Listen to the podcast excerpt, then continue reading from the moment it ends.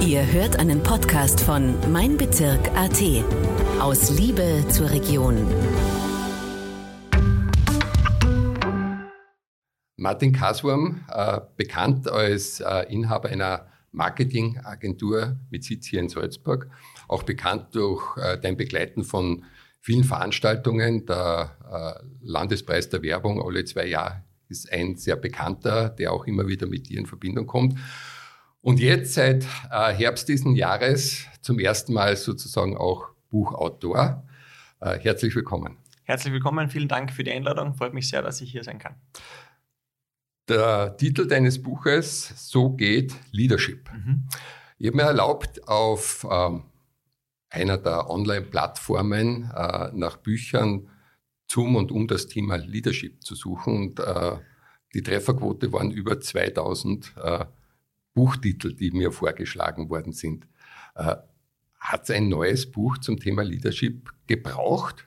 Sehr gute Frage. Ähm, ich glaube ja, oder ich gehe davon aus ja ähm, weil es Salzburger Geschichten sind. Und ich glaube, das ist das, was das Buch so spannend macht, weil es 25 Salzburger Unternehmer, Unternehmerinnen Geschichten sind rund um das Thema Leadership. Wie führen Salzburger Betriebe ihre Mitarbeiter und wie führen sie ihre, ja, ihre Firmen, ihre Unternehmungen. Und das, glaube ich, ist ein sehr spannender Einblick auf die Regionalität bezogen.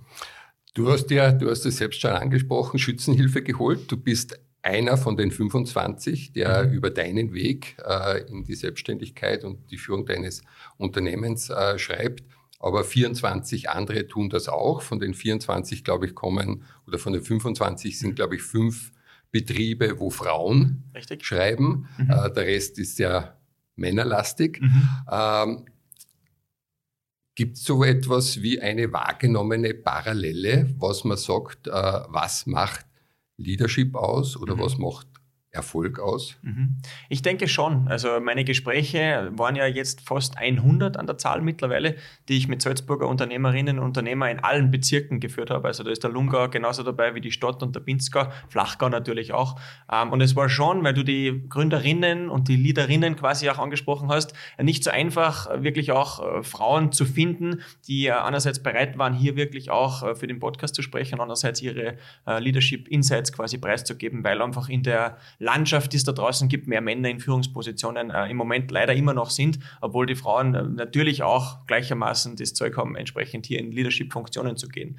Ähm, auf deine Frage zurückzukommen, was vielleicht so die Quintessenz ist und was es ausmacht, ähm, da muss man schon sagen, es hat einen gemeinsamen Nenner gegeben von diesen circa 100 Gesprächen, die ich geführt habe. 25 haben es quasi ins Buch geschafft, in diese erste Ausgabe. Ähm, das ist Mut, das ist Zuverlässigkeit, das ist sicher auch der Wille zum Risiko, die Extrameile zu gehen weil man als Unternehmer, und das brauche ich dir nicht sagen, auch in Geschäftsführerpositionen äh, ist es kein klassischer 9-to-5-Job und vor allem jetzt äh, nach der Pandemie, beziehungsweise auch im, im New Work-Leben mit Remote etc. digital, äh, ist es schon eine große Herausforderung und der muss man sich stellen und ich glaube, das Buch bildet es sehr gut wider, wie sich diese 25 beziehungsweise 24 anderen Unternehmerinnen und Unternehmer äh, Leadership vorstellen.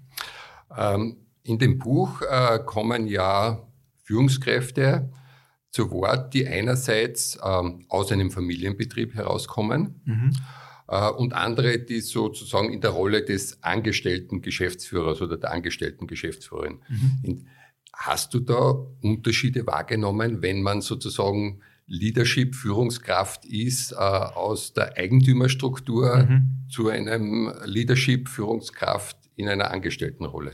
100 Prozent. Also definitiv. Natürlich sind ein paar Basics ident, das muss man sagen, weil ähm, in beiden Rollen beziehungsweise auf beiden Wegen muss ich äh, Personen führen, muss ich natürlich schnell Entscheidungen, wichtige Entscheidungen treffen. Aber es ist schon ein Unterschied, wenn ich jetzt ein paar Beispiele rauspicke, wie der Herr Hagleitner zum Beispiel, der sehr bekannt ist, natürlich auch aus dem Pinzgau raus mit 1200 Angestellten, im Buch schildert, wie der Weg war, über die letzten 50 Jahre wirklich diese Firma zu gründen, von Null auf. Ähm, und auf der anderen Seite haben wir das Thema Betriebsnachfolge, was natürlich ein Riesenthema ist, wo ich die Familie Gemacher habe mit der Julia, die jetzt gerade den Betrieb übernimmt, oder ähm, ja, der Herr Moser Junior von Moser Holzindustrie aus dem Lungau, größter Sargproduzent in Österreich, der gerade von, von seinem Papa, von seinen Eltern den Betrieb übernommen hat.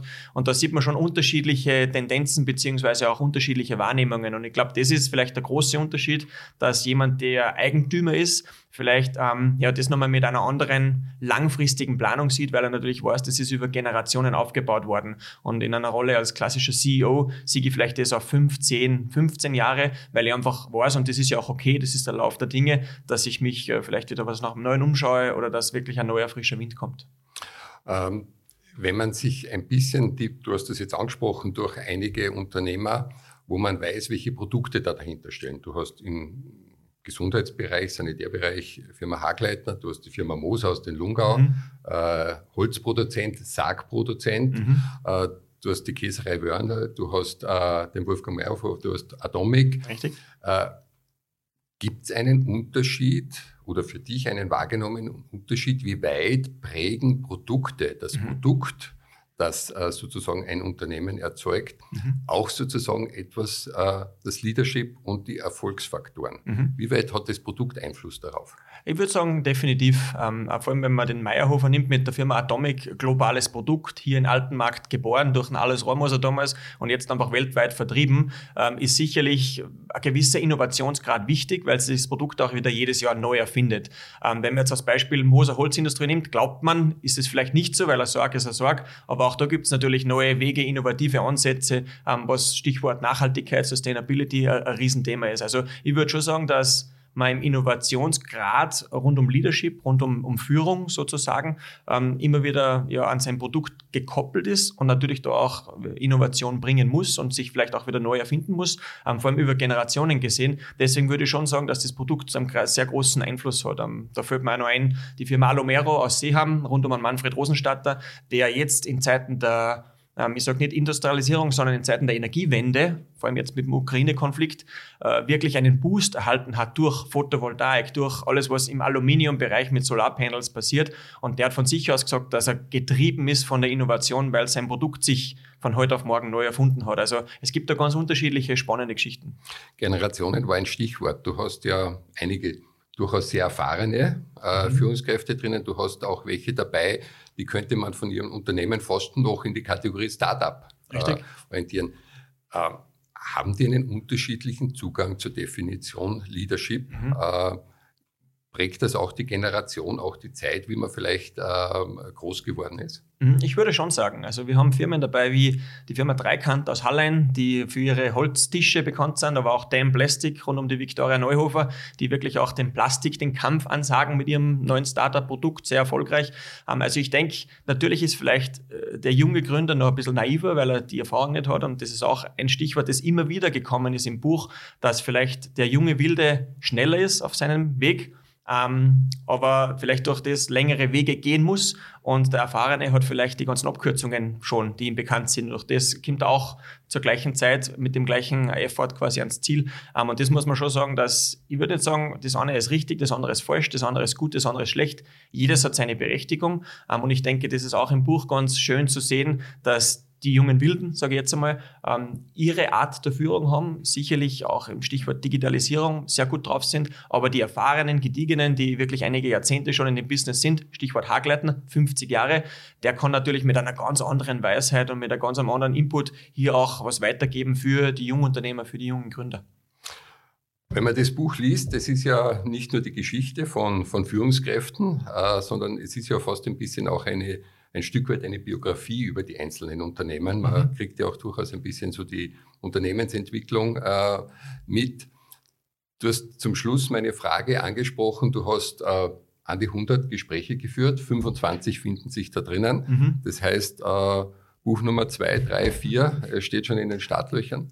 Das wissen wir noch nicht. Also jetzt war mal wichtig, das erste rauszubekommen. Ähm, es gibt natürlich die Möglichkeit, nächstes Jahr vielleicht einen Band Nummer zwei rauszubringen. Ähm, da will ich jetzt noch nicht zu viel anteasern. Wir schauen einmal, wie gut das Buch ankommt. Ähm, es im Moment passt sehr gut. Ist auch mir wichtig zu erwähnen, alles, was reinkommt vom Buch, geht in eine Charity. Also auch das wird wieder zurückgeführt quasi in die Gesellschaft. Das ist mir ganz wichtig, weil ich einfach die Salzburger Unternehmergeschichten aufzeigen wollte. Und es ist brutal viel Potenzial da draußen. Ich führe weiterhin meine Gespräche, die ja quasi auf Podcast-Form basieren und dann in Buch Buchform abgedruckt wurden. Und ich glaube, es gibt noch viele Salzburger Geschichten, die noch nicht so im Detail erzählt wurden, die es wert ist, einmal anzuhören.